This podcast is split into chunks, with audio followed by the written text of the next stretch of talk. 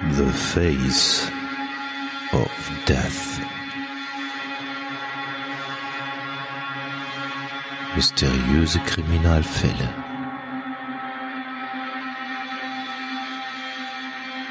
Der Podcast.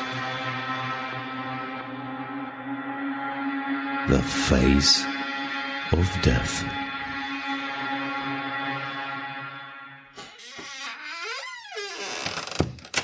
Hallo Freunde der mysteriösen Kriminalfälle. Wir haben es geschafft. Wir sind angelangt bei Folge Nummer 50. Wow! Also, ich habe das Ganze natürlich jetzt nicht äh, alleine verzapft. Ja, ich habe ja jetzt nur äh, ganz äh, die letzten paar Folgen mit abgegrast, darf aber trotzdem die 50. Folge feiern, was natürlich ziemlich cool ist. Aber natürlich, der Hatti, der am Ende der Leitung hier sitzt, hat wohl alle Folgen mitbestritten. Hat die 50 Folgen. Wie cool ist das? Das ist ziemlich cool. Ähm, was ziemlich cool ist, äh, sind die Outtakes, die wir sammeln werden. Ähm, äh, wir schmunzeln gerade beide, oder wir haben gerade ein bisschen geschmunzelt. Ähm, Bella hat 80 Prozent aller Outtakes sind schon mal von mir. Bella hat so einen richtig geraden Brüller rausgekommen. Das habe ich leider bei äh, den anderen Folgen mit Klaus, das habe ich irgendwie so ein bisschen verpasst, in irgendeiner Art und Weise da die Outtakes abzuspeichern. Ich weiß nicht, ob der Klaus noch welche hat. Ja, äh, ich weiß gar nicht, das fünfte, sechste Mal. Seit wann bist du jetzt dabei? Ja, ich glaube 44 oder 45 habe ich angefangen, ne? Hm, ja, ich weiß es auch gar nicht mehr so. Mhm. Äh, ja, aber wie das so bei 50 Folgen ist, ähm, gibt es natürlich auch ähm, nicht Liebesgrüße, ähm, es gibt ähm, äh, gerne äh, Audiogrüße und ähm, davon haben wir zwei bekommen und ähm, ich würde den ersten Audiogruß mal einspielen. Da weiß ich, den kennt Bella schon, ähm, aber wir äh, hören noch mal genüsslich rein. Hey, hi Bella, hi Hatti. Ja, Mensch, ich habe gar keine Zeit jetzt hier für, für einen Audiokommentar. Ihr hört's ja im, im Hintergrund. Ich äh, muss mich hier noch von meinen Gästen von, von gestern Abend noch verabschieden. Ja, Mensch, 50 Folgen. Und ja gut, ich weiß, ich habe mich hier und da der Mittäterschaft schuldig gemacht, aber trotzdem ist schon eine tolle Nummer, würde ich meinen, für so ein Format, 50 Folgen. Also, ich sag mal, ähm, ich muss zusehen, dass ich hier fertig werde, äh, bevor die Frau nach Hause kommt und ja, äh, ihr macht's weiter, gell? Freue ich mich. Bis bald. Servus, der Klaus.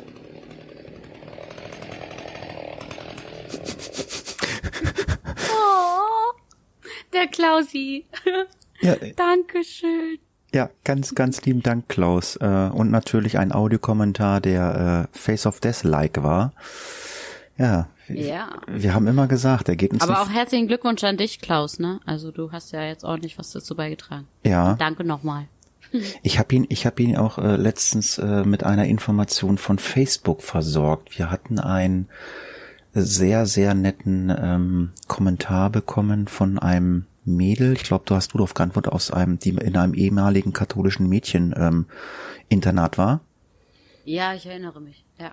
Und dann hatte dieses ganze Internat irgendwie dann diesen Podcast gehört. Ja, die haben immer zusammen auf dem Zimmer gehockt und das sich dann angehört. Fand ich auch eine coole Geschichte auf jeden Fall. Tja.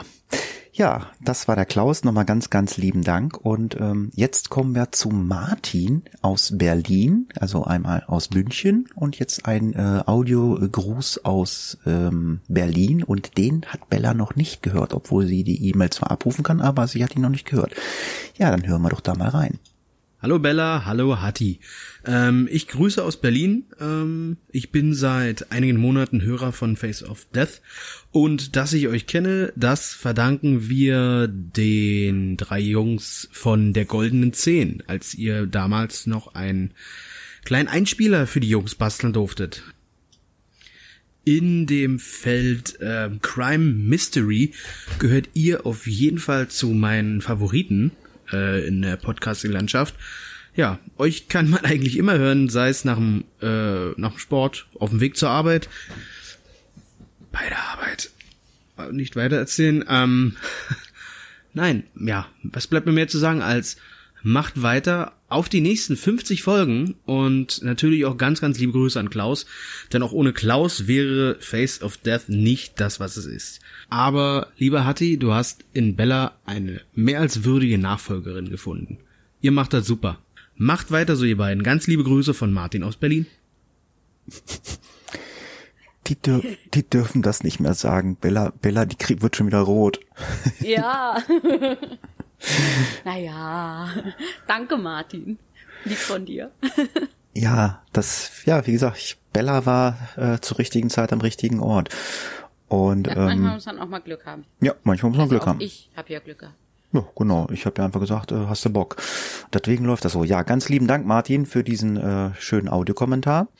Ähm, ja, ihr könnt aber auch gerne so gerne Audiokommentare schicken oder wenn ihr einfach mal Lust habt, mit uns zu podcasten, wenn ihr sagt, ähm, ihr könnt irgendeinen Themenbereich abdecken, dann kann man ja auch mal eine Sonderfolge machen. Äh, würde wahrscheinlich Bella mal sehr entgegenkommen. Dann hätte sie mal Luft zum Skripte schreiben. ja, wir, wir haben nämlich, wir haben nämlich äh, Anfang Mai ein kleines Problem, ähm, da ich da im Urlaub bin, aber wir wollen euch natürlich ähm, mit Folgen versorgen. Und äh, wir wollen natürlich auch, dass ähm, das äh, Internetradio äh, ISN oder ISN, dass die äh, im Zwei-Wochen-Takt äh, unsere Face of Death Folge jetzt abspielen können, weil sie haben uns jetzt aufgeholt, sonst ging das wöchentlich.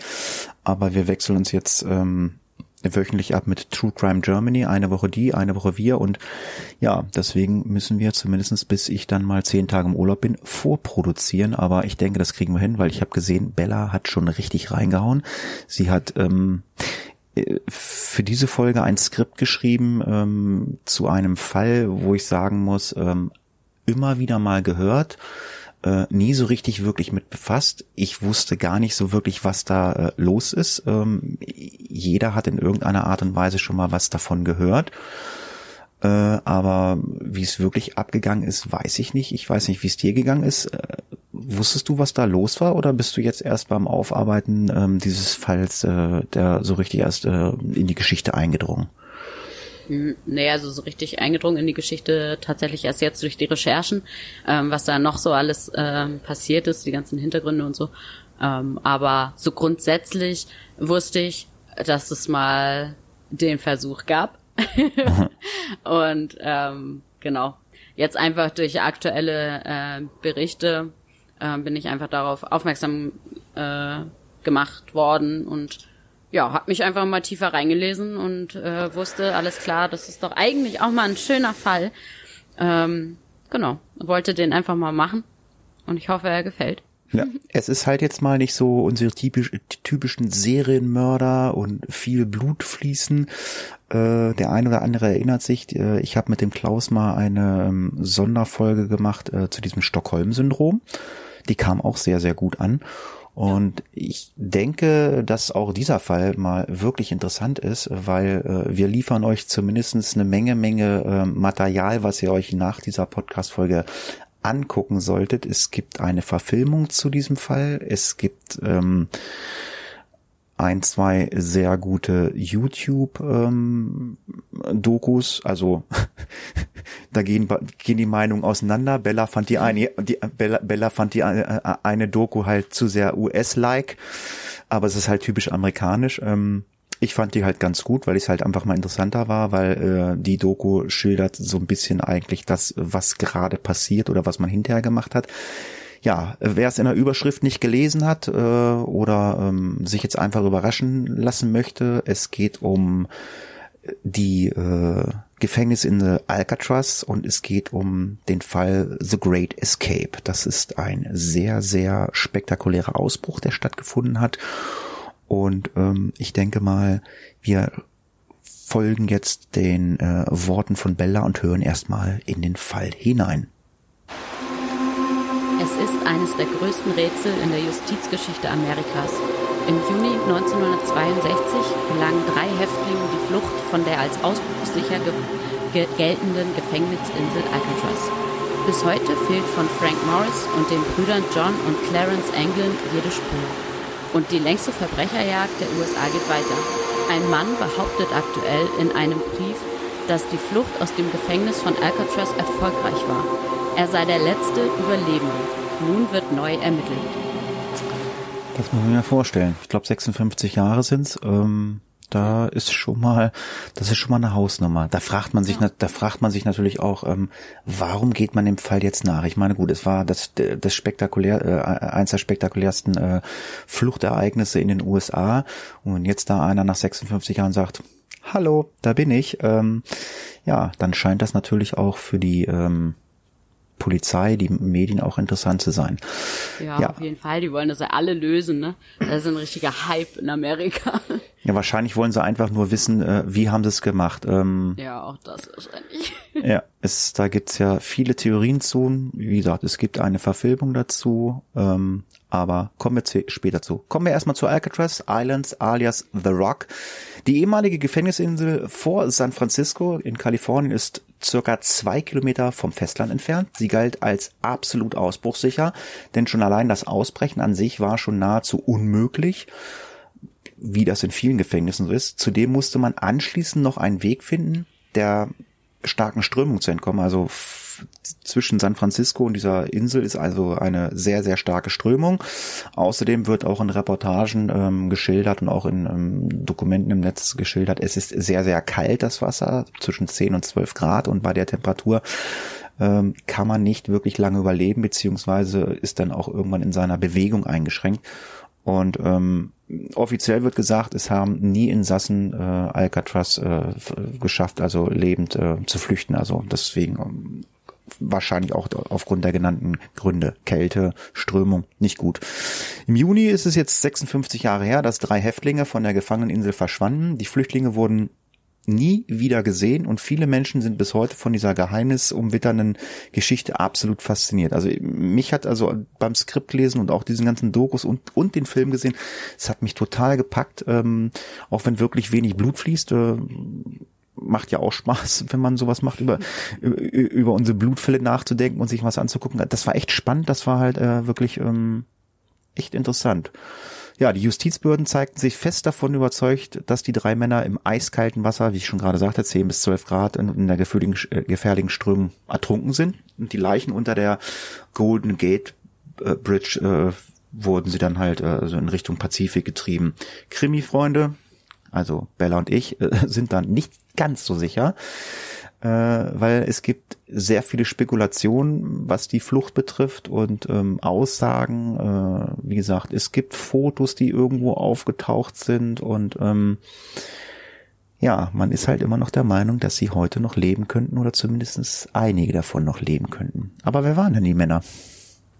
Ja, schauen wir uns das mal an. Also wir haben schon gehört, es sind drei Häftlinge gewesen, die es versucht haben.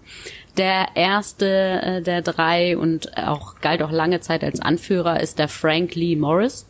Er wurde am 1. September 1926 geboren und war ein äh, ja, US-amerikanischer Krimineller. Äh, Morris hatte bereits den größten Teil äh, seines Lebens in Gefängnissen verbracht, also er kannte sich damit schon aus, ähm, bevor er dann irgendwann nach Alcatraz kam. Ähm, ja, seit seiner Kindheit äh, bis hin äh, ins Jugendalter wurde Morris von einem Pflegeheim zum nächsten gereicht. Also er war jetzt nicht das ähm, einfachste Kind, möchte ich mal behaupten. Und ähm, ja, im, im zarten Alter von nur 13 Jahren ähm, wurde dann auch das erste Mal für ein Verbrechen für schuldig befunden. Als äh, älter, etwas älterer Jugendlicher hatte Morris dann bereits äh, ja ein sehr ansehnliches Strafregister äh, vorzuweisen. Ähm, das ging von von Drogenbesitz bis zu bewaffneten Raubüberfällen, ähm, ja war alles dabei und er war quasi Stammgast in den äh, US-Gefängnissen. Und ähm, ja, als er dann irgendwann nach Alcatraz ähm, überführt wurde, ähm, also er ist von einem Gefängnis ins andere gewechselt, ähm, da hatten ihn dann auch Gefängnisärzte untersucht und äh, ihm ein IQ von 133 bescheinigt. Also dieser Mann war eigentlich, äh, war ja gar nicht dumm. Er äh, war schon wirklich ein cleveres Bürschchen. Und ähm, ja, das, das sieht man dann wahrscheinlich nachher auch an dem Plan und wie er umgesetzt wurde. Ähm, ja, der hat mit seinem Köpfchen da doch einiges zu beigetragen. Dann ähm, haben wir noch zwei Brüder. Das waren äh, John William Anglin und Clarence Anglin. John äh, wurde am 2. Mai 1930 in Donaldsonville in Georgia geboren. Äh, sein Bruder ebenfalls dort am 11. Mai 1931. Also die waren ziemlich eng beieinander, zeitlich gesehen. John Anglin war wegen äh, Diebstahls und Bankraubs inhaftiert. Ähm, und nachdem er zusammen mit seinem Bruder aus dem Bundesgefängnis in Leavenworth geflohen war, ähm, ja, hat man die dann äh, quasi rübergeschickt nach Alcatraz. die Brüder ähm, waren Frank Morris Komplizen bei äh, dieser, ähm, ja, der großen Flucht, Great Escape, ähm, so wird's ja immer genannt. Und ja, waren gut mit der äh, Welt des organisierten Verbrechens vertraut, sagen wir es mal so. Ähm, die Brüder verbüßten in Alcatraz Haftstrafen wegen äh, eines Banküberfalls, das sie zusammen mit noch einem dritten Bruder, äh, dem Alfred, äh, begangen hatten. Die drei wurden dann erst ins Bundesgefängnis in Atlanta ähm, ja inhaftiert und ähm, hatten dort sogar auch bereits den Morris äh, kennengelernt. Der war damals auch dort, bevor er dann nach Alcatraz gegangen ist. Und ja, John und Clarence ähm, hatten so, so einige Fluchtversuche dann dort in Atlanta ähm, gemacht, versucht und äh, irgendwann reichte es den Leuten dann dort und man hat äh, diese beiden nach Alcatraz geschickt, äh, während der der dritte Bruder, der Alfred, ähm, weiterhin dort in Atlanta inhaftiert blieb. Ja, gucken wir uns doch mal an, wie das Ganze dann angefangen hat. Also Alcatraz fungierte von 1934 bis 1963, also quasi nur ein Jahr äh, nach der Flucht, also 1962 sind sie geflüchtet und 1963 wurde dieses Gefängnis geschlossen. Ähm, ja, es fungierte halt als sicherstes äh, Gefängnis der Welt und Flucht war halt unmöglich. Also der aufgrund der schon geschilderten äh, Örtlichkeiten. Inselströmung, Kälte und im Allgemeinen, ja, Gefängnis ist ja immer schwer mit Ausbrechen. Ja, der Gefängnisausbruch dann in der Nacht zum 11. Juni 1962 hat dann weltweit für Aufsehen äh, gesorgt. Alcatraz äh, ähm, ist ein Gefängnis, wo auch äh, Gangsterlegenden wie äh, Al Capone waren und äh, Whitey Bulger. Äh, und wie gesagt, es war sehr ausbruchssicher. Also solche Leute, die wahrscheinlich auch Beziehungen hatten wie Al Capone, äh, selbst die haben es nicht probiert. Es haben insgesamt 33 Insassen zwar einen Fluchtversuch probiert, äh, sie waren aber dann entweder von den Scharfschützen auf den Wachturm erschossen worden oder sind dann halt im Wasser ertrunken. Ja, und an dem jenen äh, Juniabend 1962 waren die Gefangenen wie immer in ihren Zellen eingeschlossen worden. Die Wärter machten wie üblich ihre Runden, also es gab auch mal ein Zeitfenster, äh, wann die äh, ihre Flucht vorbereitet haben mit Löcherbohren und was da noch so alles kam. Und dann hat sich ähm, herausgestellt, äh, dass das Trio dann auf einmal verschwunden war. Wie sich dann herausstellte, hatten die verurteilten Bankräuber vermutlich ähm, auch noch Unterstützung von anderen Mithäftlingen. Da kommen wir jetzt gleich mal zu. Und ähm, die haben gemeinsam bis Ende 1961 an dieser Flucht gearbeitet. Also die haben über ein Jahr da dran gearbeitet. Seit Ende. Äh, oder Entschuldigung, seit Ende 1961 an ihrer Flucht gearbeitet. Also ein halbes Jahr haben sie ähm, an der Flucht gearbeitet äh, mit den Mithäftlingen. Die Englands äh, hatten beide benachbarte Zellen. Das haben sie irgendwie hinbekommen. Äh, und Morris hatte. Ja, sollten die eigentlich gar nicht. Nee, nee, ne? ja, ja. das also, ich auch nachher gelesen. Ja, äh, es wird halt auch in irgendeiner Art und Weise dann, äh, ich weiß gar nicht, in der Reportage oder wird's äh, in dem Film erzählt. Also die sollten gar nicht nebeneinander, aber die haben einen Antrag gestellt. Das äh, mhm. weiß ich noch. Sie haben einen Antrag gestellt, dass sie äh, genau nebeneinander liegen. Ja, und Morris hatte einen Zellnachbarn, der eine absolut entscheidende Rolle bei der ganzen Flucht äh, oder bei dem ganzen Plan spielen sollte. Sein Name war Alan Clayton West. Äh, der wurde 1955 wegen Autodiebstahls inhaftiert, war zunächst im Gefängnis von Atlanta, wie sie alle waren.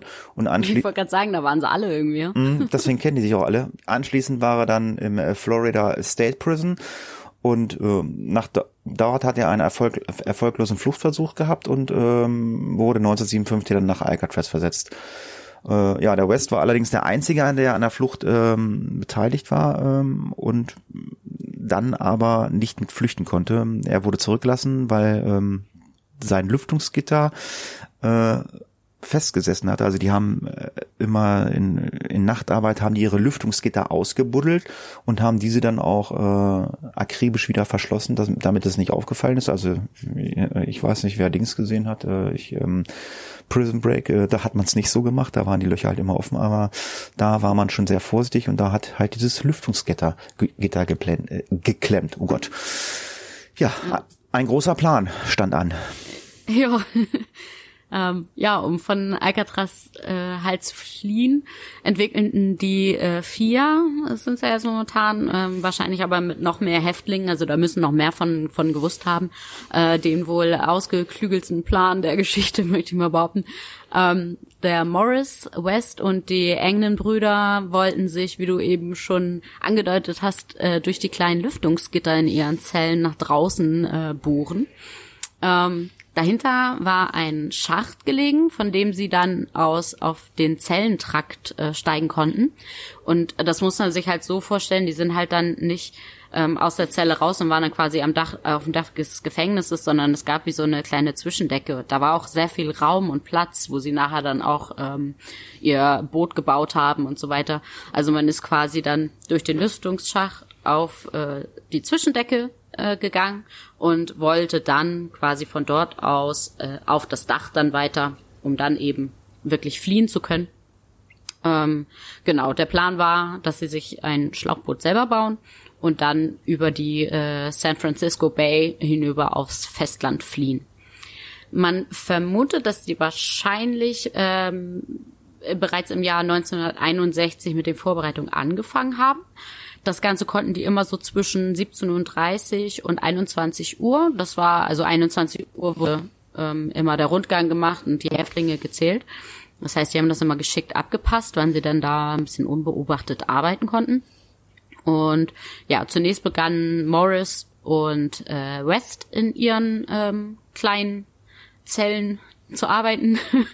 sie haben ähm, mit gestohlenen Löffeln, äh, die hatten sie aus der Gefängniskantine und mit einer selbstgebastelten Bohrmaschine ähm, aus einem alten Staubsaugermotor. Das hören wir nachher noch, wie das passiert ist. Sehr coole ähm, Nummer. Sich, ja, haben die sich auf jeden Fall so eine kleine Bohrmaschine selber gebaut und haben damit dann quasi nächtelang ähm, um diese diesen kleinen Luftaus ähm, diese kleine Aussparung mit diesem Lüftungsgitter, das haben sie halt nach und nach immer erweitert, so dass man dann da irgendwann einfach äh, durchklettern konnte. Genau, und um äh, nicht entdeckt zu werden, haben sie dann sich immer größer werdende äh, Attrappen von Lüftungsgittern quasi gebaut und haben die dann da mal davor gestellt. Ähm, das haben die einfach aus, aus Klopapier, ein bisschen, ähm, ja, ich vermute mal irgendeinen Klebstoff, den sie sich noch mit aus der Werkstatt geklaut haben oder wie auch immer, ähm, konnten die so eine richtig schöne Pampe sich da basteln und konnten das dann immer wieder zukleben. Ähm, ja, unterdessen begannen äh, John und Clarence äh, auch mit einer gar, gar nicht doofen, doofen Idee. Und zwar haben die angefangen, so äh, wie so Pappmaché-Köpfe herzustellen. Ähm, auch wieder aus so Klopapier und so einem ganzen Kram. Die haben äh, nachher den äh, beiden auch noch Kosenamen gegeben. Also sie hießen Oink und Oscar, die beiden Dummies. Ähm, die Köpfe die waren, die, also man, man sieht die auch teilweise auf so Fotos, die waren eigentlich wirklich schlecht, ne? Aber sie waren halt, naja, sie waren halt so groß wie, wie sie selbst, sahen lebensecht irgendwie aus, zumindest auf den ersten Blick. Ähm, Haben es mit so einer Zementpulvermischung äh, gebaut und äh, ja mit so mit so harmlosen Materialien eigentlich wie Seife und äh, Toilettenpapier äh, halt so äh, gebaut, gebastelt. Ich glaube, die haben ja, die haben sogar noch ähm, aus dem Friseursalon, glaube ich, äh, noch Haare mitgenommen. Die haben mit diesen Pappmaché-Köpfen dann noch so aufgeklebt, damit die auch echte Haare haben. Mhm. Und naja, wie auch immer, aus irgendwelchen Gefängniskoffern, die waren irgendwie ausgestattet mit oder gefüttert mit so hautfarbenen ähm, Stoff. Den Stoff haben sie dann aus diesen Koffern noch entfernt und haben das quasi auch über diese Köpfe gemacht, damit das Hautfarben hatten und ach, hast du nicht gesehen. Also die haben sich da richtig Mühe gegeben, um noch so Köpfe zu machen. Also die, die haben wirklich schon perfekt äh, alles ja, vorbereitet. ja, zum Fliehen und äh, um da halt ihre Dummies zu bauen, ähm, ja, also wenn wir jetzt einen äh, Personal Podcast hätten, äh, wo wir einen Realitätsabgleich zwischen äh, Bella und Hattie machen würden, ähm, hätte ich schon Folgentitel Oink und Oscar, finde ich sehr cool. Ich musste ich musste schmunzeln, ich gelesen habe Oink und Oscar, das wäre so ein super äh, Folgentitel für einen äh, äh, Personal Podcast. Ja, aber ähm, wir haben hier ähm, die harte Wahrheit und äh, die geht dann auch gleich weiter, nämlich hinter den Zellen begann dann Morris mit Klebstoff äh, aus dem Handschuhgeschäft. Ähm, der wurde da gestohlen, also nicht aus der Werkstatt, aus dem Handschuhgeschäft wurde der Klebstoff gestohlen. Da hat man dann ein Schlauchboot und sogar Rettungswesten gebaut, also aus Regenmänteln. Die wurden äh, ständig irgendwie immer geklaut und daraus hat man das dann gemacht. Ist dann ja irgendwie wasser- und luftdicht. Ja, und abends. Ja, das war in dieser einen Doku, kann ich euch nur empfehlen und ihr auch, äh, das sich nochmal anzugucken oder auch Fotos davon anzugucken. Das ist echt unglaublich, diese Rettungswesten, wie die alleine aussehen. Das, also, da hätte ich ich habe echt gestaunt. So und diese Regenmäntel, nur ganz kurz eingeworfen, die haben sie sich quasi von Mithäftlingen ähm, ja besorgen lassen sozusagen. Die konnten, weil da immer so Möwen und so auf diese Insel geschissen haben, war das eigentlich gar nicht so unüblich, dass die auch bei gutem Wetter mit diesen Regenmänteln draußen rumgelaufen sind, die Häftlinge. Und dann sind die quasi rausgegangen bei gutem Wetter, haben dann den Brüdern oder wem auch immer äh, ihre Regenmäntel gegeben und die haben sie dann quasi mitgenommen und konnten die weiterverarbeiten. Ähm, so sind sie dann nach und nach irgendwie an, die 50 Regenmäntel gekommen und ähm, ja, konnten daraus dann eben diese Rettungswesten da basteln. Ja, und die wurden dann natürlich ähm, ähm, äh, nicht direkt im äh, direkt in der Zelle versteckt, sondern im Zellenblock, ähm, um die ganze Gefahr zu minimieren, dass die Gegenstände entdeckt werden. Also die Häftlinge hatten eine große Auswahl an handgefertigten Werkzeugen äh, mitgebracht. Der eine ist beim Friseur, der nächste in der Werkstatt. Und West äh, gelang es dann zum Beispiel einen elektrischen Haarschneider äh, aus dem, äh, also der hat im, bei dem Friseur gearbeitet. Da gab es einen Friseursalon im, ähm, in Alcatraz. Da hat er so eine elektrische Haarschneidemaschine geklaut. Und ähm, dann äh, konnte noch ein Bohrer geklaut werden äh, aus der Werkstatt und daraus äh, hat man dann äh, ja, versucht, eine Art Bohrmaschine zu bauen.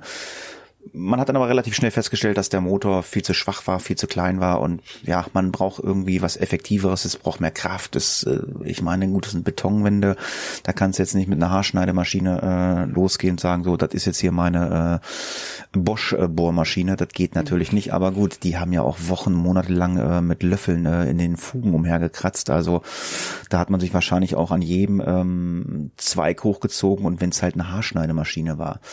Ja, aber dann kam der Zufall und jetzt kommen wir äh, zu unserem kleinen Ghostbuster Staubsauger, äh, Hightech-Gerät, der Hammer. Da hat nämlich der West zufällig erfahren, dass dieser Staubsauger ähm, da im Gefängnis umherlag und der war kaputt. Und er hat darum gebeten, er hat gesagt, Mensch, ich versuche das Ding zu reparieren. Und ja, so hat er diesen Staubsauger bekommen, äh, hat ihn auseinandergebaut und während er sich diesen Staubsauger angeguckt hat, hat er festgestellt, hey, da sind zwei Motoren drinne. Wenn da zwei Motoren drinne sind und keiner weiß das und wenn einer fehlt und irgendwie kriege ich das Ding hin, dann funktioniert das ja auch. Ja, das hat ist dann auch so passiert. Er hat nämlich einen sorgfältig ausgebaut und konnte den anderen wieder zum Laufen bringen. Ist keinem auf aufgefallen, dass das Ding äh, nur mit einem Motor lief.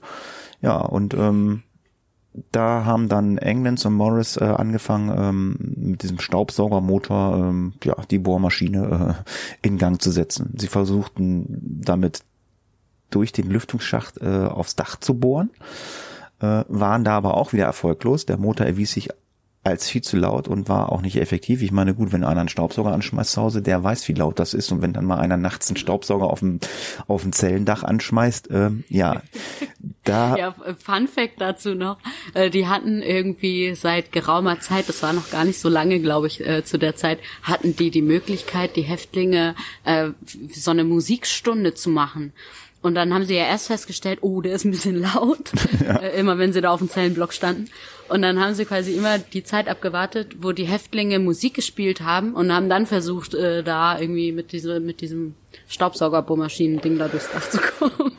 Ja, es ist, Gewieft. Ja, das, also ich weiß, also mich hat das hier echt, also echt gepackt und gefesselt. Ja, nach Monaten. Ja, freut sich irgendwie mit denen. Ja, ja, nach monatelangem Ausprobieren haben die Häftlinge äh, es dann wirklich schließlich geschafft, monatelang die Abbedeckung des Lüftungsrohres auf dem ähm, Zellenhaus zu lockern. Monat, wie gesagt. John Englin vollendete unterdessen den Bau des Bootes, indem er, äh, er kleine Plastikschläuche anbrachte, durch die man auch während der Fahrt Luft in das Boot pusten konnte. Ähm, also in dem Film hat man das so gesehen, äh, das waren halt die Ärmel, da haben die die Luft immer reingepustet. Und ich denke mal, das werden die auch so gemacht haben. Also sie mussten diesen Weg halt wählen, da sie das Boot äh, aus Regenmänteln äh, nicht hundertprozentig luftdicht bekommen haben. Und äh, sie mussten halt immer mit mit, mit eingehender Luft der Austritt in Luft entgegenwirken, damit sie halt nicht absaufen. Ja, Morris modifizierte zudem ein äh, Ziehharmonika-artiges Musikinstrument namens Concertina, mit dem sie das Boot schnell aufblasen wollten. Also selbst da waren sie ähm, schon pfiffig genug, dass sie gesagt haben, okay, wir nehmen jetzt nicht unsere eigenen Lungen, äh, wir nehmen da jetzt diese äh, Ziehharmonika. Ähm, ja. ja. Ja, quasi so für das erste, erste Aufblasen, ne, damit es bisschen schneller geht. Das, war so dann im Prinzip ja wie so ein Blasebalg. Und den Rest konnte man dann äh, mit seiner eigenen Lunge quasi dann immer äh, zuführen, aber damit es halt schnell geht, musste irgendwie was her und dann auf die Idee zu kommen, dieses Musikinstrument zu nehmen, das fand ich schon sehr ausgeklügelt. Naja, ähm, während äh, die beiden äh, oder während eigentlich alle mit ihren verschiedenen Vorbereitungen da gut vorangekommen waren, äh, äh ist West äh, so ein bisschen zurückgefallen seine Hauptaufgabe bestand ja eigentlich darin, die äh, Rettungswesten und äh, so spezielle hölzerne Paddel für das Boot zu bauen. Ähm, das waren alles so Aufgaben, für die er seine Zelle auch nicht verlassen musste. Und naja, vielleicht hat er sein Augenmerk noch ein bisschen zu sehr auf die Paddel ähm, gelegt, äh, denn wie man dann ja später äh, erfahren hat, löste sich sein Lüftungsgitter in der Zelle eben nicht wie geplant. Und äh, er muss letztlich zurückbleiben. Ähm, in der Nacht des 11. Juni 1962 war es schließlich dann soweit, äh, dass der Morris das Signal gab, Leute, wir können loslegen, alles ist bereit für die Flucht. Ähm, und um 21.30 Uhr, also äh, unmittelbar nach Erzählung und so weiter und äh, nachdem alle Lichter erloschen waren äh, in der Anstalt, brachte Morris dann die Kopfdummies vom Dach des Zellenblocks runter und platzierte sie in den Betten.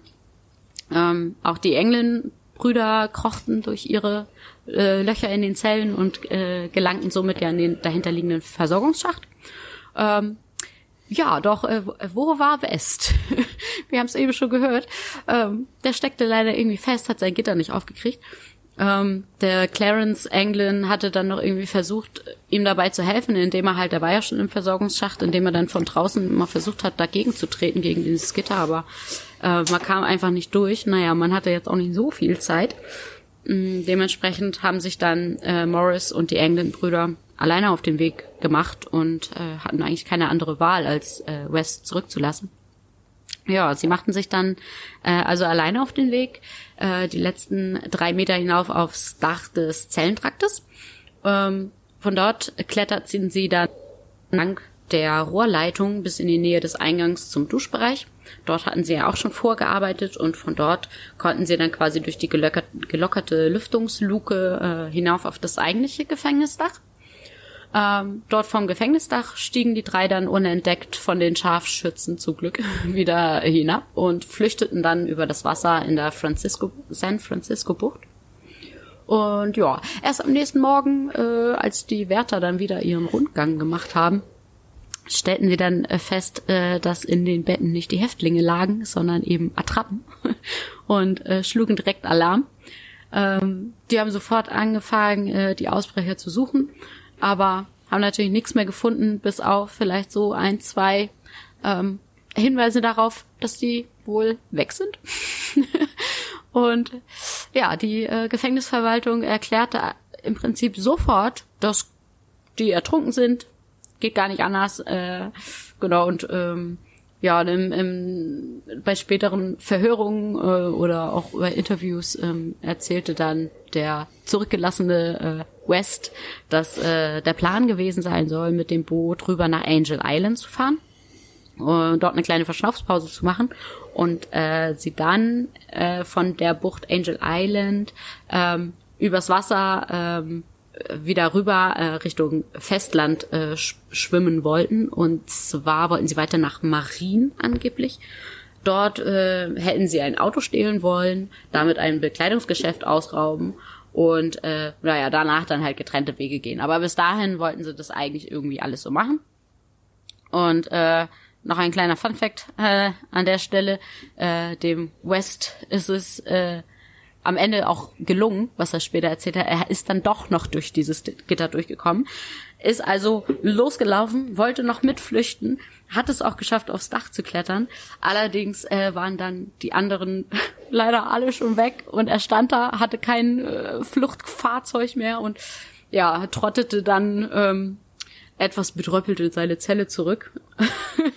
Habe ich auch gedacht, so, oh scheiße, wie viel Pech muss man haben. Mhm. Ähm, aber da sieht man auch schon, wie man, während man dieses Skript schreibt und liest und sich darüber äh, informiert, wie man dann doch irgendwie anfängt, mit dem mitzufiebern. Also das, es ist ja auch nicht, das sind ja jetzt keine wirklichen, das sind ja eigentlich gar nicht so böse Menschen, wenn man das mal so sagen darf. Und irgendwie, also hat man es gehofft. Nicht, ob man das so sagen darf, aber also das hm. wäre ja schon, wenn die den, den da ein Schnippchen schlagen und das irgendwie schaffen, da auszubrechen, ist ja schon irgendwie. Ja, ja. ich habe ich hab mich gestern sogar noch hingesetzt und habe mir äh, Google Maps vorgenommen ähm, und ich habe mir hm. hab mir einfach mal angeguckt ähm, Alcatraz und äh, Angel äh, Angel Island, ähm, weil ähm, das ist auch die Aussage, die die man ähm, äh, zumindest im Film auch bekommt, dass sie äh, nach Angel äh, Island fliehen wollen, weil man ist ja eigentlich davon ausgegangen, sie flüchten direkt nach San Francisco ähm, vielleicht haben sie es ja wirklich so gemacht, wenn sie es äh, gemacht haben oder so, weil auf der Insel hat wahrscheinlich erstmal keiner gesucht. Äh, die haben wahrscheinlich erstmal woanders gesucht und konnten dann, was weiß ich, wegen mir, vielleicht waren sie ja noch 24 Stunden auf dieser Angel Island. Und von Angel Island äh, zum Festland ist das nicht, ist das gar nicht mehr ganz so weit. Das äh, kann man dann wohl auch schaffen. Also wenn man sich das bei Google Maps mal angucken möchte, ähm, einfach mal eingeben Angel, Angel Island, äh, San Francisco, dann kommt man da relativ schnell hin. Ja, das Ende der Flucht ist auf jeden Fall ungewiss, ähm, weil seit jeher wird nämlich immer spekuliert, äh, ob der berühmteste Fluchtversuch äh, erfolgreich gewesen ist. Das FBI hat, hat mehrere Jahre lang äh, Untersuchungen durchgeführt und später in einem Bericht angegeben, dass der Plan der Insassen ihrer Ansicht nach fehlgeschlagen ist. Ist klar, man möchte sich natürlich äh, nicht die Blöße geben, man will jetzt einfach nur sagen, okay, sie sind ertrunken äh, wegen der Strömung oder wegen der Kälte äh, das kann nicht anders sein. Man möchte sich da jetzt äh, wirklich nicht die Blöße geben, sagen, hey, die haben es geschafft, die waren schlau. Ich meine, ähm, klar, wenn sie schon so schlau waren und sich aus Regenmänteln ein Boot bauen und Rettungswesten, warum sollen sie es nicht, warum sollen sie es nicht geschafft haben von dieser Insel? Ja, wir haben mal die wichtigsten Punkte zusammengetragen, ähm, die in der Untersuchung äh, ergeben haben, dass der äh, Erfolg äh, der Flucht aus äh, Alcatraz in Frage gestellt wird. Der offizielle Plan war ja, ein Auto zu stehlen, einen Einbruch in einem Bekleidungsgeschäft zu begehen und innerhalb von zwölf Tagen nach der Flucht äh, wurden ähm, nämlich keine äh, Verbrechen in Marine County äh, eingereicht. Also es wurde kein Auto geklaut, es wurde kein Bekleidungsgeschäft überfallen. Aber gut, man kann ja auch seinen Plan ändern. Quellen haben berichtet, dass diese drei Männer weder Freunde noch Verwandte mit den finanziellen Mitteln ähm, gehabt haben, äh, die hätten nach San Francisco kommen können um bei der Flucht mitzuhelfen. Ich habe ja gesagt vorhin, Al Capone, der hätte das ja auch machen können. Ich weiß nicht, wie gut der Kontakt von Alcatraz nach draußen war. Man hört das ja immer in irgendwelchen äh, Kriminalfilmen, dass von aus dem Gefängnis Verbrechen gesteuert werden oder Flucht geplant wird. Ich weiß nicht, ob das da auch schon damals möglich war. Äh, das schreibt man nämlich auch äh, hier in den Berichten, dass ähm, es gar keine Möglichkeit gab, äh, gab zu externen Kontakte aufzunehmen, äh, um genau den Tag festzulegen, Datum, äh, heute geht's los, um die die Uhrzeit, das war nicht möglich. Kritiker haben noch behauptet, äh, auf der anderen Seite, dass die Tatsache, dass, äh, dass es keine Leichen gab ähm, und keinen Beweis dafür gäbe, dass die Insassen erfolgreich waren, ähm, äh, dass sie am Festland waren und ja, man muss halt auch die andere Seite sehen. Ähm, es gibt ja, ist halt schwierig. Es gibt keine Beweise dafür. Also weil man sagte, man hat keine Leichen, okay, äh, dann können die es ja geschafft haben. Aber also es gibt ja aber auch keinen Beweis, dass sie es geschafft haben. Und es ist ja, ist ja eine Krux. Einfach weil es ja gar nichts gibt, ne? Hm. Ja, die Realität war, die Realität war dann aber, ähm, was ziemlich häufig vorkommt, dass die Menschen äh, in den Gewässern der Bucht ums Leben kamen. Das, das ist halt einfach Realität. Also es wurde halt keiner gefunden. Kurios war, dass in der Nacht der Flucht äh, hat sich ein ähm, Afroamerikaner, äh, und zwar Seymour Webb, äh, mutma mutmaßlich wegen einer Trennung von der äh, Golden Gate Bridge gestürzt. Also Liebeskummer runter und ähm, er sprang äh, vor zahlreichen Augenzeugen in den Tod. Ähm, der Rettungsdienst wurde sofort alarmiert und ähm, ja, der Körper wurde auch nie gefunden. Also die Strömung muss dort sehr, sehr stark gewesen sein. Also wenn sie es wirklich nicht geschafft haben, dann sind sie wahrscheinlich auch äh, raus in den Pazifik und das war's. Ja, ja zum anderen haben die ähm, Kommissare äh, da vom FBI dann auch noch äh, in ihren Bericht geschrieben, dass die Wassertemperaturen eben auch in der Bucht zwischen 10 und 12 Grad lagen. Ähm, wo ich persönlich das eigentlich jetzt gar nicht so kalt finde, aber vielleicht unterschätze ich das auch. Ähm aber ich habe so gedacht, naja, 10 bis 12 Grad, ne? okay. Ähm, aber wahrscheinlich, um eine lange Strecke zu schwimmen, ist das vielleicht ein bisschen zu kalt. Ähm, ja, es wurde ähm, festgestellt, dass so lebenserhaltende Körperfunktionen nach ungefähr 20 Minuten bei dieser Kälte ähm, bereits beeinträchtigt werden können. Und ja, dementsprechend hat man es eigentlich für unwahrscheinlich gehalten, dass die äh, eine längere Strecke dann irgendwie durch, äh, durch die Bucht schwimmen konnten. Außerdem wurden im Wasser noch persönliche Gegenstände von den Insassen gefunden. Ähm, da waren zum Beispiel Fotos und Briefe, ähm, die sie mitgenommen hatten, wahrscheinlich an sich äh, trugen, die dann im Wasser gelandet sind. Äh, außerdem wurde eine Rettungsweste mit deutlichen Bissspuren auf dem Ventil gefunden. Das ist dieser kleine Schlauch, den ich ähm, vorhin schon einmal kurz beschrieben hatte. Mm. Also das war nicht wie in dem Film mit einem Ärmel. Also bin ich jetzt der Meinung, also haben sie es in dieser anderen Reportage äh, dargestellt, sondern wie so kleine, so, so mini kleine Gummischläuche eben. Okay. Genau, und darauf äh, konnte er so ein bisschen beißen. Man hat also Bissspuren gefunden. Also die haben diese Westen auch noch getragen, haben sie aufgepustet. Ähm, naja, man stellte bei dieser äh, Weste allerdings fest, dass der selbstgebaute Clip, ähm, um, um dieses Ventil eben zu verschließen, äh, defekt war. Und ähm, was dem Schwimmer es wohl äh, schwierig gemacht haben müsste, dann über Wasser zu bleiben.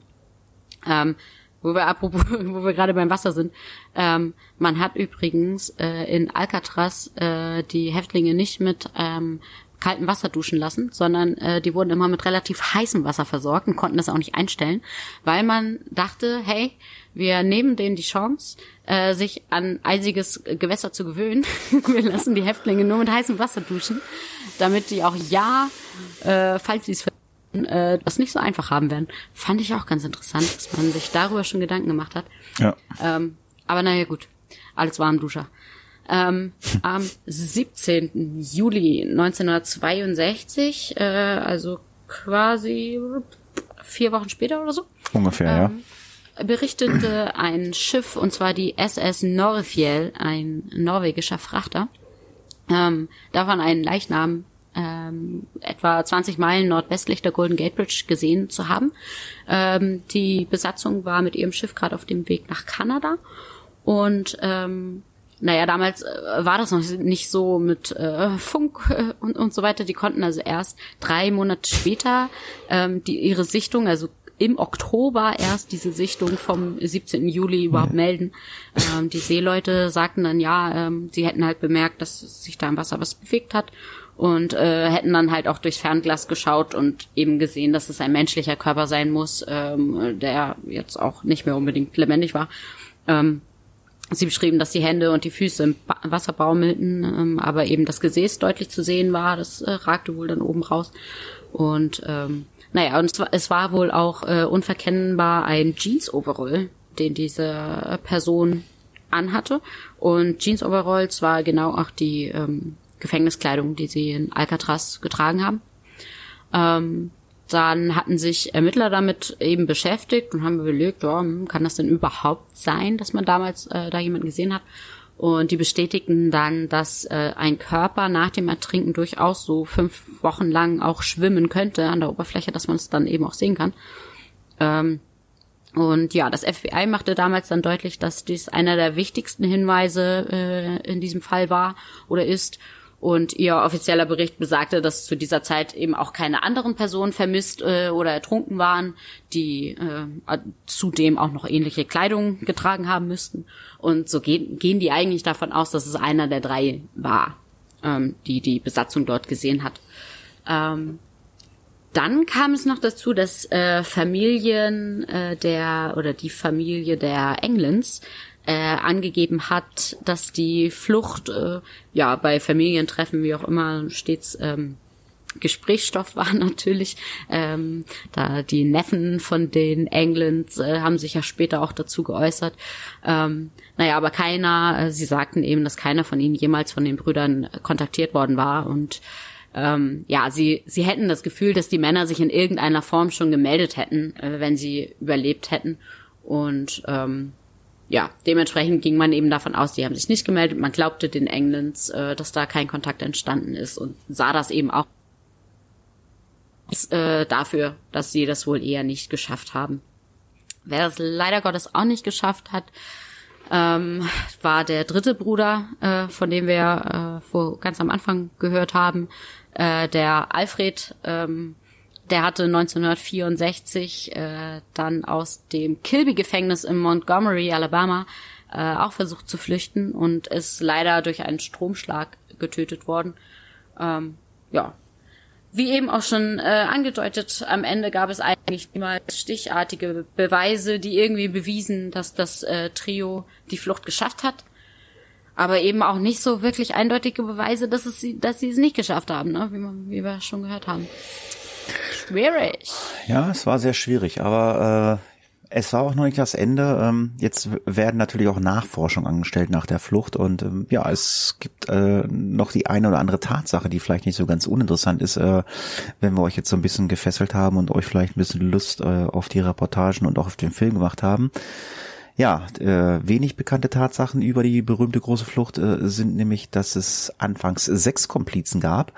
Der Insasse June Stevens äh, war bereits im Dezember in den Plan mit aufgenommen worden und hatte eine Zelle in der dritten Etage direkt über Morris und den England-Brüdern.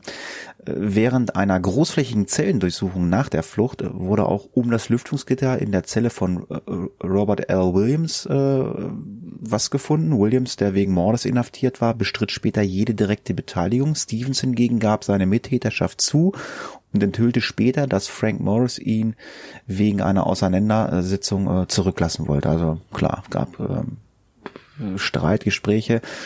Das war jetzt mal so eine Information, die jetzt vielleicht gar nicht äh, so nach draußen gedrungen wurde äh, und auch gar nicht so in den Reportagen äh, beigebracht wurde, aber man findet halt auch dazu Informationen. Wenn man sich jetzt die Frage stellt, ob die Flüchtlinge überlebt haben, die Behörden haben damals äh, behauptet, dass die Ausbrecher in dem kalten und äh, von starken äh, Strömungen äh, durchzogene Bucht von San Francisco eigentlich nur ertrunken sein können. Bis heute wird aber immer noch spekuliert, ob das Trio die Flucht überlebt haben könnte. Äh, wäre das der Fall, dann wären die Männer jetzt äh, in ihren 80ern. Also, ja, irgendwo 84, 86, 87, glaube ich. Ja, sowas war, habe ich da mal gehört.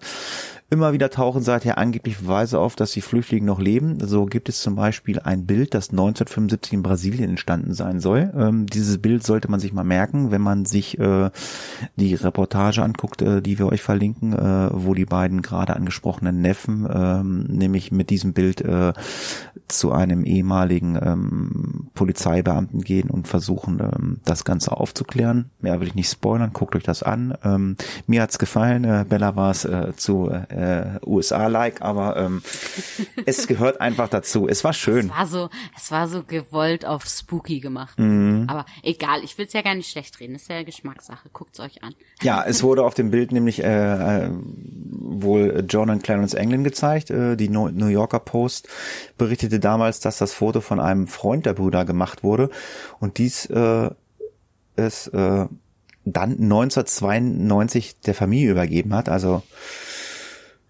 nach der Flucht 75 in Brasilien gemacht, dann äh, 23 Jahre später, äh, nee, gar nicht mal 18 Jahre später, ne? auf jeden Fall äh, über 20 Jahre später, äh, ich wollte jetzt nicht so schnell rechnen, äh, hat, hat die Familie auf jeden Fall dieses Foto bekommen. Äh, ja, und dann wurde halt dieser Polizist oder Chefvermittler äh, in den Fall eingeweiht. Es gab weitere forensische Untersuchungen, genauer gesagt äh, eine forensische Gesichtserkennung äh, ergab, dass es sehr wahrscheinlich sei, dass es sich bei den Männern auf dem Bild um die beiden Brüder handelt. Ja, ähm, es gibt dann noch äh, die ein oder andere äh, Geschichte, äh, die wir jetzt hier nicht niedergeschrieben haben, ähm, weil der verstorbene Bruder von den beiden ähm, engen Brüdern, der spielt nämlich äh, in der einen Reportage auch noch eine ganz, ganz wichtige Rolle. Hm, vielleicht sollte ich mir die doch nochmal angucken. Hast du den nicht ja, ganz angeguckt? Nee, ich habe den nicht, ich habe irgendwann ausgemacht. Aha.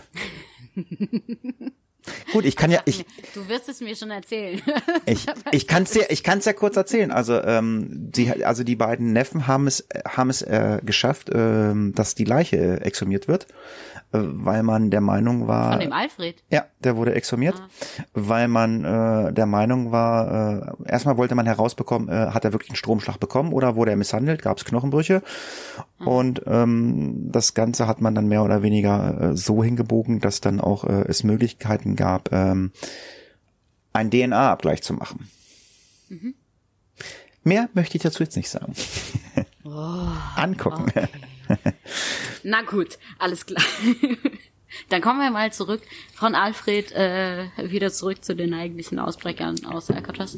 Denn der Grund, wieso ich überhaupt jetzt auf diesen Fall gestoßen bin, war äh, also relativ äh, jung ähm, ein ein ähm, Brief. Ähm, Den du, den, Ja. den, den du bekommen hast. ja, genau. Ja, man hat mir einen Brief äh, zugespielt und ich habe jetzt äh, lange geschwiegen seit dem 25.01. Da habe ich ihn eigentlich schon bekommen. Ähm, aber jetzt ist es raus, Leute. Also, ne, fast 56 Jahre nach dieser spektakulären Flucht äh, könnte es jetzt doch Indizien dafür geben, dass äh, alle drei Ausbrecher überlebt hatten. Denn ähm, man hat ähm, dem US Marshal Service, der für diesen Fall ähm, ja noch zuständig ist, ähm, mit Informationen, mit diesem Brief, ich habe diesen Brief weitergeleitet natürlich, ähm, versorgt. Und ja, so haben die dann also diese eigentlich schon geschlossene Akte wieder geöffnet, was also ein Zeichen dafür ist, ähm, also ein Zeichen für die Öffentlichkeit, dass da wirklich anscheinend was dran ist, dass man wieder rangeht und versucht, dem nachzugehen. Auslöser dafür, dass äh, die Akte wieder geöffnet wurde, war ein handgeschriebener Brief, den die Polizei von San Francisco bereits äh, eigentlich 2013, also schon vor fünf Jahren erhalten hatte. Ähm, und jetzt eben erst äh, mir zugespielt wurde, nein, ähm, dem äh, US-Fernsehsender KPX, ich weiß nicht, wie, wie der genau heißt, äh, KPX vielleicht auch, ähm, wurde dem halt zugespielt ähm, und ja, darin behauptet der Absender, äh, einer dieser drei Ausbrecher zu sein. Äh, in dem Brief steht, mein Name ist John Anglin. Ich bin im Juli 1962 mit meinem Bruder Clarence und Frank Morris aus Alcatraz geflohen. Ja, wir haben es alle in dieser Nacht geschafft, aber nur knapp. Ja, äh, wenn das jetzt wirklich John Anglin äh, war, wäre er heute 87 Jahre alt. Und ja, laut dem Brief äh, ist er der letzte Überlebende jetzt. Die anderen sind anscheinend äh, schon gestorben. Frank Morris äh, sei 2008 gestorben, schreibt er, ähm, und ist unter falschen Namen beerdigt worden. Und sein Bruder Clarence soll äh, wiederum drei Jahre später ähm, äh, gestorben sein. Und ja, der, der John Anglin oder wer auch immer das jetzt ist, denken wir mal, es ist John Anglin, bietet dem FBI äh, nun also einen Deal an. Ähm, denn er schreibt, äh, ich bin in einem wirklich schlechten Zustand. Ähm, ich habe Krebs. Wenn ihr mir in einer Fernsehansage versprecht, dass ich nicht mehr als ein Jahr ins Gefängnis muss und medizinisch versorgt werde, schreibe ich euch, wo ich bin. Das ist kein Witz. Ja, also England behauptet, dass er lange in Seattle gewohnt hätte, äh, danach für sechs Jahre nach North Dakota gegangen sein möchte, ähm, wegen des kalten Klimas, aber doch jetzt in Südkalifornien lebte. Ähm, ja, das FBI hat den äh, Brief mittlerweile auf DNA-Spuren und Fingerabdrücke untersucht und auch die Handschrift mit alten Briefen ähm, von Anglin, die er aus Alcatraz geschrieben hatte, äh, verglichen. Und naja, man, man sagt jetzt seitens des FBIs, äh, das Ergebnis sei nicht eindeutig. Ähm, es kann jetzt auch wieder alles heißen. Also es ist anscheinend jetzt kein eindeutiger Beweis, äh, dass dieser Brief, ähm, also dass es wahr ist. Äh, es ist aber auch nicht eindeutig, dass das eine Fälschung ist. Ähm, man kann jetzt eigentlich nur abwarten, dadurch, dass äh, dieser Fernsehsender, das er jetzt ähm, quasi auch mit nach draußen gespielt hat, die letzten fünf Jahre wurde das ja nur hinter verschlossenen Türen ähm, überprüft und so weiter. Vielleicht äh, regt sich da noch was und die machen eine Fernsehansprache. Man weiß es nicht. Wir bleiben auf jeden Fall dran. Ähm, Das war es jetzt eigentlich auch schon an offiziellen ja, Sachen. Also ich finde, ich, Ähm. ich finde das ja auch mal gut, äh, dass äh, ich äh, wir hier einige Fälle haben, auch bei Klaus, ähm, dass immer sich Hö- Hörer noch mit der mit den ganzen Sachen befassen und dann immer noch mal wieder Informationen uns schicken und sagen, Mensch, hier und da, da gibt's was Neues oder der ist jetzt gestorben oder so. Aber da das wirklich so brandaktuell ist, also vom Januar, vom vom 25. Januar, ähm, äh, kann da mit Sicherheit jetzt äh, in den nächsten Wochen vielleicht noch was kommen. Also äh, wir haben sogar oder du hast äh, sogar äh, ein, äh, ein Tweet rausgesucht von News Live oder so ähnlich. Äh, da, Ja, da sieht man den Brief, ne? ne, genau. äh, Und der ist vom 25. Januar. Also dieser, also wir, wir ähm, könnt da mal kommen, dann könnt ihr euch mal, äh, also auf uns auf am Blog äh, kommen und könnt da mal auf den Link klicken für den äh, ähm, Twitter-Account, äh, wo dieser Brief verlinkt ist. Ja, ansonsten äh, auf, ansonsten haben wir euch äh, so ein paar Informationsquellen verlinkt, äh, wo wir Informationen haben oder Bella Informationen her hat. Wir werden Und auch au- die Dokus. wir werden euch die Dokus verlinken, wobei ich den die eine Doku, den Link brauche ich noch. Den hast Ja, du. ähm, und die andere Doku habe ich schon verlinkt. Und ja, es gibt, äh, wie gesagt, äh, die Verfilmung, die eigentlich gar nicht schlecht ist, äh, mit Clint Eastwood. Der spielt dann den Morris dort äh, äh, in dem Film. Habe ich mir also mal bei Amazon geklickt. Ähm, ist von 1979. Äh, ja, kann man sich mal angucken. Ähm, warst du da schon geboren, 79? Nein. Ähm, nein, Kennst du den Film wahrscheinlich nicht, ne? äh, nein. Ja. nee, habe ich nicht gesehen. Soll aber gut sein. Wurde mir schon ganz Ja, ja, also ähm, es, erzählt. es hat mich also auch wirklich gefesselt und gepackt. Ich habe diesen Film auch nie gesehen. Ich habe mich auch wirklich nie wirklich also mit äh, Alcatraz so auseinandergesetzt. Ja, ich wusste, okay, das ist dieses Gefängnis und so. Ja. Äh, im, Zu im Zuge meines Hobbys habe ich mir gedacht, oh ja, das ist ja jetzt so ein so ein verlassener Ort, so ein Lost Place. Als Geocacher meines Hobbys geht man ja auch gerne in verlassene Orte. Hm, das wäre mal so ein Highlight, mal ähm, da reinzugehen. Aber ich habe gesehen, die lassen sich das mittlerweile mit Führung richtig, Ja. richtig teuer bezahlen, dass du nach Alcatraz äh, dahin geschippert wirst irgendwie. Da kannst du irgendwie erst eine Besichtigung machen, eine Stadtrundfahrt durch San Francisco und dann wirst du dahin geschippert. Also ja gut, damit wird jetzt Geld verdient. Ja, äh, wir werden euch ver versuchen, auf dem Laufenden zu halten. Äh, also das können wir gerne mal in Zukunft so machen, wenn wir zu einem bestimmten Fall haben, dass wir zu, für die Einleitung nochmal fünf bis zehn Minuten am Anfang für einen alten Fall nochmal Informationen haben. Wie ihr uns kontaktieren könnt, äh, wisst ihr äh, via Facebook, äh, via Twitter. Ähm, ab, ach, siehst du, apropos Twitter, das können wir noch ganz schnell sagen. Ich habe einen privaten neuen Twitter-Account. Ähm, Only-Hatti, findet den Link auch bei uns jetzt im Blog. Ähm, mein äh, anderer ähm, Hörspitzen äh, Twitter-Account, ähm, den habe ich äh, eingestampft. Ich musste mal meine Social Media Kanäle ein bisschen sortieren und deswegen habe ich gesagt, es ist einfacher, wenn ich mir einen neuen Account zulege. Aber wie gesagt, ihr erreicht mich, Bella oder äh, direkt Face of Death oder schreibt uns eine E-Mail, wenn ihr Informationen äh, zu alten Fällen habt oder vielleicht auch jetzt äh, zu Alcatraz. Ich hoffe, äh, es hat euch Spaß gemacht. Also mir hat es echt Spaß gemacht. Also nochmal Daumen hoch, Bella. Hast dir viel, viel Mühe gegeben, aber ich, ich, ich habe ja schon gemerkt, es hat dir richtig Spaß gemacht. Du möchtest ja, du möchtest ja, am liebsten, du möchtest ja am, nächsten, äh, am liebsten nächste Woche äh, mit mir nach Alcatraz fliegen und du möchtest einfach mal da ausbrechen. Ja, lass es uns versuchen. lass uns Regenmäntel stehlen und ein Schlauchboot bauen. Ja, genau. Ja, äh, wer keine Regenmäntel äh, gebaut hat und auch kein Schlauchboot äh, gemacht hat, äh, aber sich in eine etwas äh, Prekäre Lage. prekäre Lage gebracht hat, ähm, äh, war unser letztes Krimi-Rätsel. Ich würde es vorlesen ähm, und ich möchte es äh, der weiblichen Stimme überlassen, äh, heute mal ein bisschen vulgär zu werden. Was? Im letzten Satz. ich die Schweinerei vorlesen? Du musst die Schweinerei vorlesen. Ja, die Überschrift war aufs Glatteis geführt. Er brauchte gar kein unschuldiges Opfer. Als seine Ex nach Hause kam, wartete trotzdem ein ganz besonderes Dessert in der Tiefkühltruhe. Ja, wir haben genau eine richtige Lösung bekommen und die kann euch Bella mal vorlesen und zwar von Die Bully. Richtig, ja, wer hätte das gedacht? Ich habe das tatsächlich eine, eine richtige Lösung mehr, als ich erwartet hatte, weil ich es wirklich sehr schwer fand. Aber Bulli, der, wie ich mittlerweile erfahren habe, aus Leipzig kommt, schöne Grüße nach nebenan, ähm, die hat's richtig gelöst. Und sie schreibt, Hallo, ist in eurem heutigen Krimi-Rätsel vielleicht kein Mord, sondern ein kurioser Selbstmord versteckt? Die Umschreibung passt jedenfalls sehr gut zu Corey Q aus Sydney, der sich das Leben nahm, indem er sich in der Tiefkühltruhe seiner stark übergewichtigen Ex-Frau einschloss. Sein Abschiedsbrief Abschiedsbrief heftete er von außen an die Truhe. Dieser lautete, stopf das doch auch noch in dich rein, du fette Sau. Beste Grüße, Bulli. Ja. Ja, exakt. Genau das war's. Das ist jetzt nicht, das ist nicht, nichts Gedichtetes oder sonst irgendwas, das steht wirklich so im Netz. Ja, warum auch nicht? ne? Ja, war mal was Kurioses, war mal kein klassischer Mord, ähm, auch wenn es eine Leiche gegeben hat. Ähm, ja, entschuldigt äh, uns diese kleine Spitzfindigkeit, aber irgendwie fanden wir es so kurios, äh, dass Aber, wir das einfach mal ähm, machen mussten. Man muss ja nicht immer Morde haben, ähm, weil unser neues Krimi-Rätsel ist auch etwas kurios. Unter der Überschrift Steil bergab. Elektrizität brachte ihm seinen Erfolg, aber das Futter eines Pferdes wurde ihm zum Verhängnis. Ja, Freunde, jetzt mal ordentlich um die Ecke denken. Aber sag ich dazu nicht.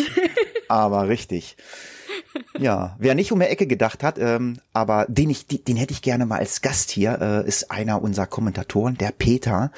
Der hat uns nämlich wirklich äh, haarklein äh, mal ähm, uns mal die Augen geöffnet. Also entweder hat er gut gegoogelt oder er hat sehr viel Fachwissen. Er hat uns nämlich eine Menge, Menge Informationen geschrieben äh, zum Thema äh, Geschworenen.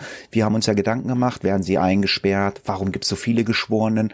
Und er hat äh, ein ähm, ziemlich äh, schönes Beispiel gebracht, äh, warum äh, so viele Kandidaten es gibt. Äh, ich würde diesen Kommentar vorlegen, er ist ein bisschen länger, aber ich finde ihn sehr gut. Hallo, vielen Dank für den neuen Fall.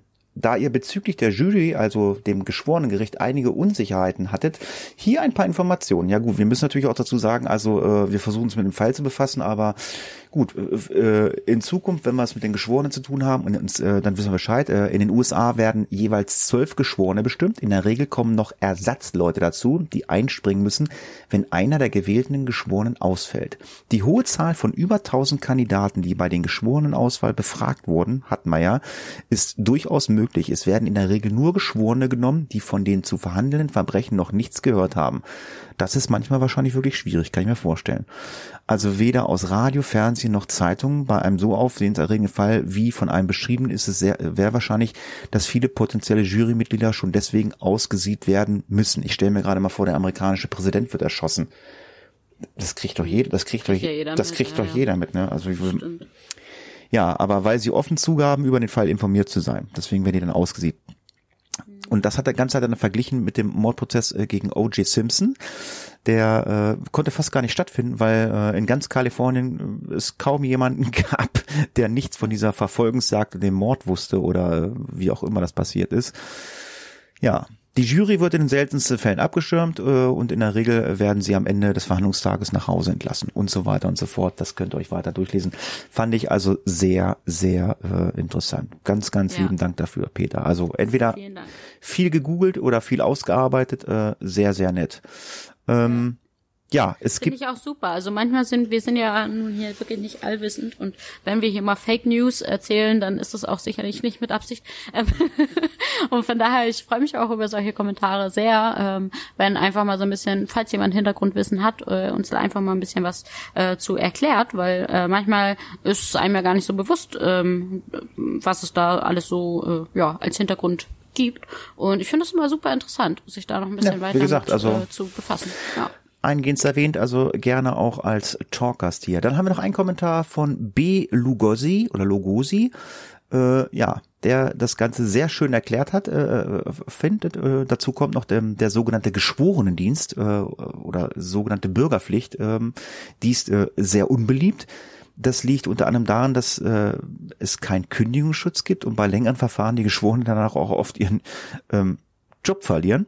Man bekommt zwar für einen Tages, Tagessatz näher, also sehr wenig Geld, äh, ja, und dann ist das schon mal ein finanzieller Verlust. Ähm, Wusste ich auch nicht. Also ich weiß, also hier in Deutschland ist glaube ich so, ähm, das äh, gibt's ja auch, ähm, wie heißt denn das? Das heißt nicht Geschworene bei uns, das heißt, Nee. äh, Äh, warte. ja, wir beenden die Aufnahme erst, äh, wenn wir dieses komische Wort gefunden haben. Äh, ich google jetzt mal live. Ja, Google. Beisitzergericht, äh, Schöffen, Schöffen. Schöffe. Schöff- Schöffer, Ja. Schöffer heißt das. Aber mit denen, da kannst du es, meine ich, mit deinem Arbeitgeber irgendwie klären. ja, ja, aber du Muss ich, kannst es, aber ich, so. ja, ja, und ich glaube, du kannst auch, äh, also schwierig ablehnen, meine ich. Habe ich mal gehört, weiß ich aber nicht. Nee, Chefen, es, äh, Schöffen melden sich doch auch, äh, oder nee, können sich mittlerweile sehr. Ich habe mich dann äh. zumindest hier in Leipzig, ähm, da habe ich mich mal mit einem unterhalten, der hat das nämlich gemacht. Okay. Und dann habe ich ihn gefragt, ich sage, ja, wie ist das? Ähm, man wird dann ja irgendwie man wird ja quasi einfach äh, bestimmt, aber wie ist das denn, wenn man es wirklich will und kann man das dann so? Und da meinte er halt, ja, die ähm, suchen eigentlich händeringend, also ähm, dass es halt einfach, dass es nicht so einfach sei und wenn man das gerne möchte, dass man dann quasi rechtzeitig ähm, dort Bescheid geben soll. Also über ihn hätte ich dann ja gewusst, äh, wo ich mich melden muss. Und dann, ähm, ja, müsste es eigentlich schon mit dem Teufel zugehen, dass man das irgendwie nicht Wolltest du, nicht bekommt. wolltest du Schöffe werden? Ja, hätte ich super gerne gemacht. Ja. Okay. ja. Hm, naja. Ja, so viel zum Thema Schöffe, Kommentare und Fälle. Ja, Kleinigkeit noch. Äh, wir haben uns äh, auch eine lustige kleine Sache ausgedacht. Wir, wir haben eine WhatsApp-Gruppe. Ja. Wir haben sogar schon fast 20 Leute in dieser WhatsApp-Gruppe. Äh, bitte denkt dran, man sieht dann immer eure Nummern. Ähm, also wer das nicht möchte, der bleibt draußen. Äh, es gibt einen Link, äh, der könnt ihr direkt in die Gruppe rein joinen. Es wird immer nett Guten Morgen gesagt. Es werden auch mal Fragen gestellt zum aktuellen Krimi-Rätsel. Da könnt ihr dann also relativ schnell Kontakt bekommen. Twitter guckt nicht jeder, äh, guckt nicht jeder von uns beiden sofort drauf. Aber WhatsApp, äh, wenn es klingelt in der Hose, ähm, dann gucken wir da schon mal drauf. Äh, ja, also wer da Lust hat, äh, folgt mal den Link der WhatsApp-Gruppe. Wie gesagt, meinem neuen Twitter-Account. Ja, ansonsten kann ich nur sagen, äh, es hat mir wieder viel, sehr, sehr viel Spaß gemacht. Ähm, ich weiß, Bella muss ein Skript zu Ende schreiben, ein neues Skript anfangen. Ich weiß gar nicht, was wir beim nächsten Mal machen werden. Ich habe zumindestens gesehen, äh, Bella kommt einem Wunsch nach. Mhm. Eigentlich sogar zwei Leuten mache ich einen Gefallen, möchte ich mal behaupten. Okay, alles klar. Ja, aber mehr Es dazu, bleibt spannend. Mehr dazu demnächst. Und ich bin halt auch gespannt, ähm, was äh, zum Thema Alcatraz jetzt noch, uns noch erwartet. Ja. Lebt er, lebt er nicht? Ähm, ja, ich sage an dieser Stelle vielen Dank fürs Zuhören. Vielen Dank, Bella. Macht's gut, bis zum nächsten Mal. Und wie immer, das letzte Wort hat die Bella. Ja, vielen lieben Dank. Es hat mir sehr viel Spaß gemacht. Ich muss jetzt auch sofort auflegen, weil vielleicht meldet sich der Clarence Anglin ja noch bei mir, wenn er es dann doch geschafft hat und das jetzt heute hört. Also, wenn ihr noch am Leben seid, ihr drei, dann äh, meldet euch bei uns. Äh, wir würden euch gerne mal dazu interviewen, wie ihr das geschafft habt. Also, bis dann. Tschüss. Case closed.